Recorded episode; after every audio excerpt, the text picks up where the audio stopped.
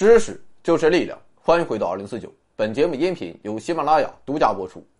还剩四部暗夜绿色 iPhone 十一 Pro，二百五十六 G，今天再送两部，详情参见公众号首页下方那个特别的按钮。感谢老板支持。今天我们继续来说蒙古。上一期蒙古播出之后，我受到了强烈批判，有人提出蒙古正统是科尔沁草原的说法。不可信，然后让他非常生气。这事儿啊挺有意思，有时候 A 知道 B 不知道的，或者 A 发现 B 有错误的地方，那就妥了。A 往往就会颐指气使，甚至是大动肝火，这又是何苦来呢？不过有一点，我觉得我们可以达成共识，那就是内蒙古才是蒙古正统，黄金家族的根源就在内蒙古。与蒙古它没有什么关系。还有人批判我说啊，说别的国家就好好说，偏偏要批判一番，嘲笑一番，连带着科普工作者也跟着遭殃。确实，我变了。想当年，我也是充满了理想和情怀，但今天我是见钱就乐，见人就怼，没招就这样。我不要脸，我怕谁？当然了，老板们的批判我也接受，所以今天我郑重声明：蒙古是一个伟大的国家，或许是这个地球上最伟大的国家。我现在十分想加入蒙古国籍，与伟大的蒙古人民一起醉生梦死。算了，我还是唱一首吧。美丽的草原，我的家，风吹绿草遍地花，彩蝶纷飞，百鸟儿唱，一湾碧水映彩霞。骏马好似彩云朵，牛羊好似珍珠赛。牧羊姑娘放声唱，愉快的歌声满天涯。牧羊姑娘放声唱，愉快的歌声满天涯。好，昨天说到，依靠着苏联以及其他华约国家的强大援助，蒙古的经济状况还算说得过去。但有道是，历史的进程总是汹涌而至。就在蒙古人民啊看到希望之际，他的后台苏联突然黄了。现在说起东欧剧变与苏联解体，我们一般的印象都是，那些个华约国家，政治都要经历一番动荡，而对经济来说啊可能是个好事但偏偏蒙古它是个例外，这哥们的政治。倒是没有怎么动荡，但经济可算是毁了。为什么政治没有动荡？原因也还是因为人太少了。在苏联时代，蒙古国内，但凡有两把刷子的人，都加入了蒙古人民革命党。虽然后来蒙古在戈尔巴乔夫的劝说下，也开始实行多党制和民主选举，但搞来搞去，其实还是那批人。即便后来苏联解体。蒙古的政体也随之改变，但是对于蒙古人民来说，你大爷还是你大爷。但是与政治的稳定形成鲜明对比的是，没了苏联的帮助，蒙古的经济瞬间崩塌。怎么办？苏联不成，咱就学西方。于是蒙古开始一门心思的研究市场经济，但他搞的这个市场经济可不是循序渐进的。而是直接上休克疗法，也就是绝对的自由主义，抛弃一切国家调控。有些人通过休克疗法可以活过来，有些人他就直接死了。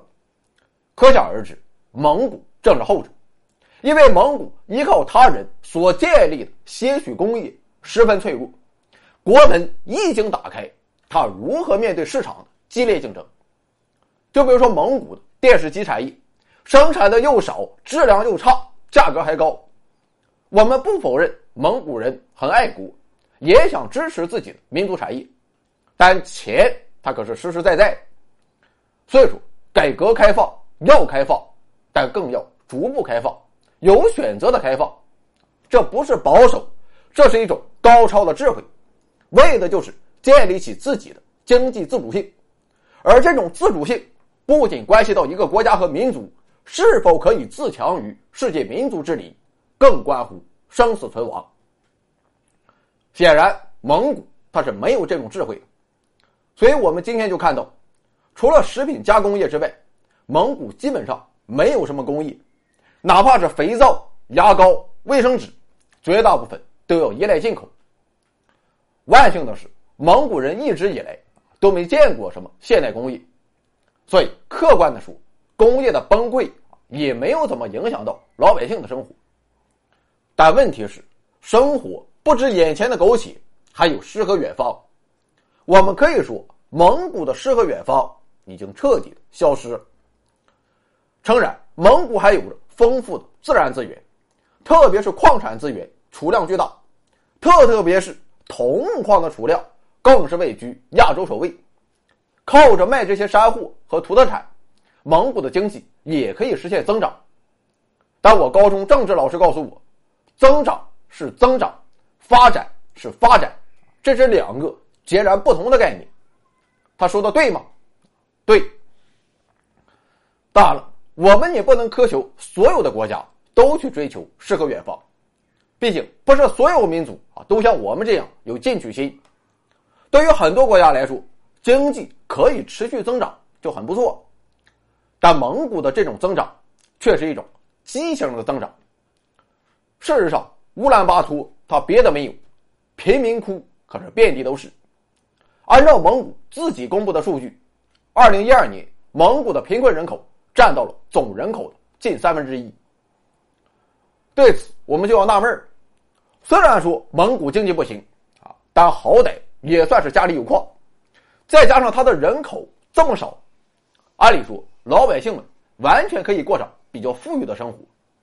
我们看，二零一五年蒙古的人均 GDP 将近四千美元，处于世界中游水平，比天天咋咋呼呼的菲律宾可要高多了。那么，为什么他的贫民窟就这么多呢？老百姓他把钱都吃了吗？当然不是，吃钱的不是老百姓，而是资本家。也就说，蒙古的这种增长所带来的是巨大的贫富差距，而造成巨大贫富差距的原因，就还是我们前面说到的蒙古在经济领域所实施的休克疗法。蒙古的这种休克疗法，它有多彻底呢？彻底到矿产资源都由私人资本家把持，蒙古政府对这一些矿产几乎没有什么发言权。相比之下，同样靠卖资源为生的沙特、卡塔尔、阿联酋等中东国家，人家的石油生产与出口可是牢牢的掌握在国家手中，由此便保证了多数国民可以从石油贸易中获益。另外，由于缺乏科学的管理和开发计划，蒙古的资源开发是既过度又无序，这不仅造成了大量的资源浪费，还导致严重的环境污染。与草场退化，目前蒙古的荒漠化面积已经占到了国土面积的百分之四十。这么一搞，又对老百姓的农业和畜牧业产生了重大打击。在这种局面下，暂且不讨论是贫是富的问题，老百姓能好好活着，就算谢天谢地。而且，蒙古的休克疗法不仅导致公有经济销声匿迹，同时也导致政府。丧失了基本的基层组织能力，整个国家人口不多，但是却一盘散沙。别说集中力量办大事儿，就是小事儿他都办不成。生活贫困，希望全无，贫富悬殊，生活太不爽了，怎么办？幸好还有酒，所以在乌兰巴托，你可以随处看到酩酊大醉的酒鬼。穷加上酒，自然就导致蒙古的治安极度恶化，街头斗殴时有发生。而且蒙古人看外国人，他非常眼红，因为他们认为日子之所以这么穷，就是外国人抢了他们的钱。据说，特别是中国人，他们看格外来气。所以，如果你有事啊要去蒙古出差，我建议你太阳落山之后，千万不要轻易出门。你放心啊，你是肯定打不过他们的。咱今天也说句公道话，确实中国企业没少在蒙古赚钱，但是这并不是中国企业的错，啊，不是说我们就要去掠夺。问题的根源在于，有些事蒙古自己真就干不了。就比如说修一条路，蒙古不仅拿不出来一家像样的施工公司，就连熟练的工人他都提供不了。不仅不熟练，还天天喝酒，惹是生非。这事换作是任何一个国家的任何一家公司，他都得自己带去自己的工人。蒙古的大爷啊，咱真是走不了。好了，说到这儿，基本也快说完了。那么蒙古它还有希望吗？有，但是也只有一条路可以走，这就是人民的觉醒。有道是：起来！饥寒交迫的奴隶，起来！蒙古国受苦的人。那么蒙古人民可以觉醒吗？我觉得难，因为蒙古人还有一个根深蒂固的恶习——懒，不知道懒到哪里去了。穷可以拯救，蠢可以学习，但是如果这种穷和蠢的根源是懒的话，无计可施，也不值得可怜。国家如此，人亦如是。所以回归到我们个人，我想我们可以没有资源、没有人脉、没有平台，但是唯独不能没有热血。只要有热血，一切都值得等待。我们相信，早晚有一天，它会沸腾。所以，还是那个字。这里有盛世美颜，这里有天籁之音，这里有知识水平，这里更有超级大奖。欢迎疯狂关注，回到二零四九或 Back to 二零四九，我在这里等你哦。